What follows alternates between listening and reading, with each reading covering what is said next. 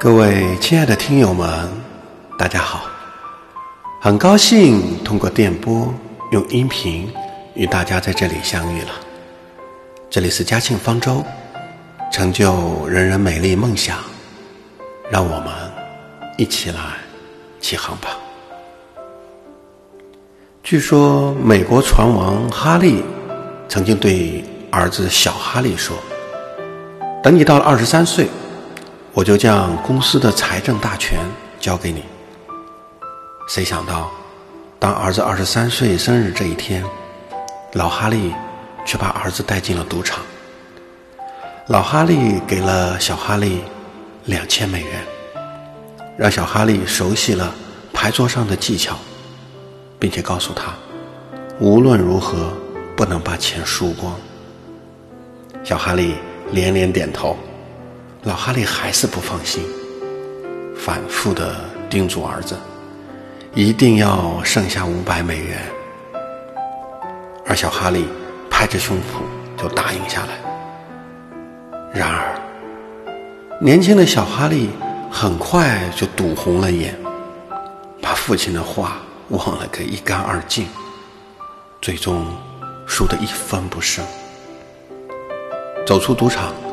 小哈利十分的沮沮丧，说：“他本以为最后那两把能够赚回来的，那个时候他手上的牌正在开始好转，没想到啊，却输得更惨了。”老哈利说：“你还要进赌场，不过呢，本钱我不能再给你，需要你自己去挣。”而小哈利用了一个月的时间去打工，挣到了七百美元。当他再次走进赌场的时候，他给自己立下了一个规矩：只能输掉一半的钱。到了只剩一半的时候，他一定要离开牌桌。然而，小哈利又一次的失败了。当他输掉一半的钱的时候，他的脚下就像被钉了钉子一样，无法动弹。他没能坚守住自己的原则，再一次的将钱全部都压上去了，还是输了个精光。老哈利则在一旁看着，一言不发。走出赌场，小哈利对父亲说：“他再也不想走进赌场了，因为他的性格。”只会让他把最后一分钱都输光，他注定是个输家。谁知老哈利却不以为然，他坚持要小哈利再次进赌场。老哈利说：“赌场是世界上博弈最激烈、最无情、最残酷的地方，人生就如赌场。”你怎么能不继续呢？小哈利只好再去打短工。当他第三次走进赌场的时候，已经是半年以后的事情了。这一次，他的运气还是不佳，又是一场输局。他吸取了以前的教训，冷静了很多，沉稳了很多。当钱输到一半的时候，他毅然决然的。走出了赌场，虽然还是输掉了一半，但在他心里，他却有一种赢的感觉，因为这一次他战胜了自己。老哈利看出了儿子的喜悦啊，他对儿子说：“你以为你走进赌场是为了赢谁呀？你是要先赢你自己，控制住你自己，你才能做天下真正的。”赢家。从此以后，小哈利每次走进赌场，都给自己制定了一个界限：在输掉百分之十的时候，他一定会退出牌桌。再往以后，当熟悉了赌场的小哈利开始赢钱了，但他不但保住了本钱，而且还。赢了几百美元，在这个时候，站在一旁的父亲警告他说：“现在应该马上离开赌桌。”可头一次这么顺风顺水，小哈利哪舍得走啊？几把下来，他果然又赢了些钱，眼看着手上的钱就要开始翻倍了。这可是他从来没有遇到过的场面啊！小哈利无比的兴奋。谁知，就在此时，形势急转直下，几个对手大大增加了赌注，只用了两把，小哈利又输了个精光。当从天堂瞬间跌落到地狱的小哈利惊出了一身冷汗，这个时候，他才想起父亲的忠告，可惜，他错过了赢的机会。又一次做了输家。一年之后，当老哈利再去赌场的时候，而小哈利已经成为了一个像模像样的老手，输和赢都控制在百分之十以内。不管是输百分之十，还是赢到百分之十，他都会坚决离场。即使在最顺的时候，他也不在那里去纠缠。老哈利啊，激动不已，因为他知道，在这个世界上，能在赢时退场的人啊，才是真正的赢家。于是，老哈利毅然决定，将上百亿的公司财政大权交给了小哈利。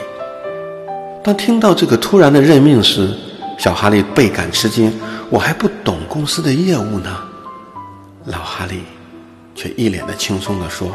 业务不过是件小事儿。世上多少人失败，不是因为不懂业务，而是控制不了自己的情绪和欲望。亲爱的听友们，我们所有的情绪，其实说到底只有九种。大家知道吗？人是由九种情绪构成的。那么哪九种呢？就是所有的情绪。都是这九种情绪的组合。第一，害怕、生气、震惊、厌恶、悲伤、内疚、爱、喜悦、好奇。这就是九种原始的情绪。那我想问一下大家，你喜欢哪几种呢？而又讨厌哪几种呢？当然，大部分的人看完之后就会说：“我喜欢爱、喜悦和好奇呀，这三个感觉特别好。”而前面的内疚、悲伤、厌恶、震惊、生气、害怕，我觉得尽量避免吧。答案是避免不了的，因为这是我们原始的情绪。大部分的人都是被情绪所左右的。今天不开心，今天的状态就不好；今天开心了，今天的状态就好得很。情绪啊，人人都有的，洒出来的那叫本能，而能够压下去的，那才叫本事。很多时候，我们发的不是情绪，而发的是代价。人在愤怒的时候，智商是为零的。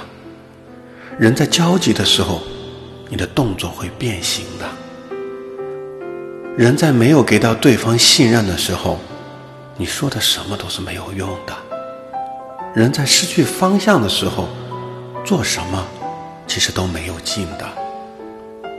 做情绪的主人，而不是情绪的奴隶。能够控制自己的情绪的人，真的非常了不起。拿破仑就曾经说过一句话。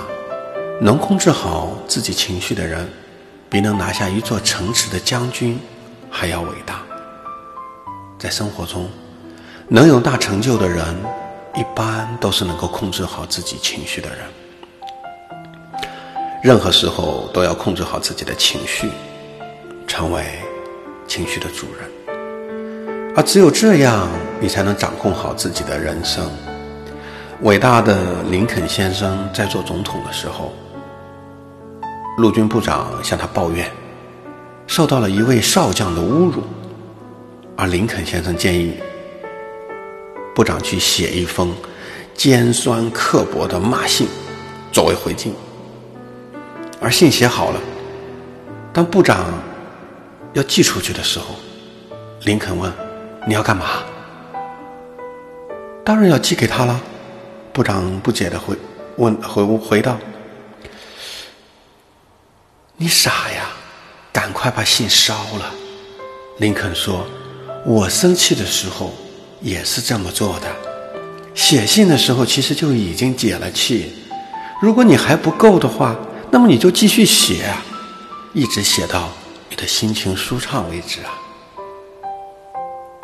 是的，在我们的生活中，千万别在自己有情绪的时候做一些决定和说一些话。但是我们要找到合适的方法来发泄出来。当我们遇到真正难解决的问题的时候，试着拿出笔和纸，清楚详细的把一问题一条一条的列出来。这个时候，其实问题就已经解决一半了。那么，第二种方法是，要想真正掌控自己的情绪啊，那就需要不断的升级自己的。认知方式，比如用斯坦福大学著名的心理学教授他所提出的一个成长型思维的去看待问题。成长型思维，他认为万事万物通过自己的参与都可以改变，也就是将失败和挫折都看作是暂时的、特定的，最终我可以通过自己。积极主动的努力，来改变不太令人满意的事实。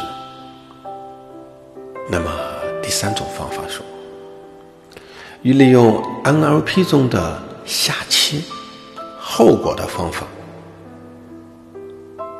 只要花三秒钟想一下后果，那么你的情绪就自然而然会平静下来。如经典电影《教父》里所说的。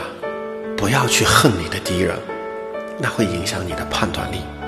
凡是成功的人士，其实都是在时刻在刻意的不让自己被情绪所左右。那第四种方法呢？我管它叫结绳记怒法。在我的二零二零梦想版里，心灵板块，我就立了一个目标，叫记怒法。学习富兰克林好习惯的养成法，记下我控制情绪的次数，越检视每一次的失控数，让它越来越少，直至清零。那第五种方法叫 RUN 法则，RUN 语，R A R N，五个单词的第一个大写字母，第一个呢叫识别，Recognition。识别发生了什么，注意到此时此刻出现的任何念头、思绪或者感受，经常问自己：我的情绪是什么？第二，接受。那接受与本来的样子，接纳我们发生的念头、情绪或感知它本来的样子，不进行批判。越是自责、抵触和排斥情绪，你就会出现有更多的情绪。第三个叫探究，带着善意去调查、探究你的体验，问问这些感觉在我们身体的哪一个部位，觉察是不是信念和情绪在提醒他们的需求啊，跟自己的内在成为朋友。第五种方法叫非认同。关于我们的事所发生的情绪啊，我们并不需要自我认同。我们的情绪和当下的感受，很多时候只是自己的心智编造了一个故事而已，而非事实。那这样下来，我们就可以深度的放松下来，不再去给自我纠结了。最后用一段话来结束我们今天的节目：智商低，情商高，一事无成；智商高，情商低，怀才不遇；智商低而情商高，贵人相助；智商高，情商高，春风得意。再次的祝福我们所有的听友们都能春风得意，做情绪的主人。明天我们会一起学习心灵找寻快乐，每个人都拥有让自己快乐的源泉。期待着每一天早上与大家的美丽相遇。九十天将实现你的人生蜕变，九十天给你的生命一个奇迹。今天呢，我也给大家准备了互动的课堂和学习交流。今天的随堂练习是 Run 情绪法，尝试着分解一下你的一一次情绪失控。欢迎大家踊跃的留言，在评论区写下你的收获与感想。欢迎报名入群，群号呢，请参看文字版的前端。如果你喜欢今天的音频，请分享。转发给你最想关心的人，爱他就成就他美丽的梦想吧，谢谢你们。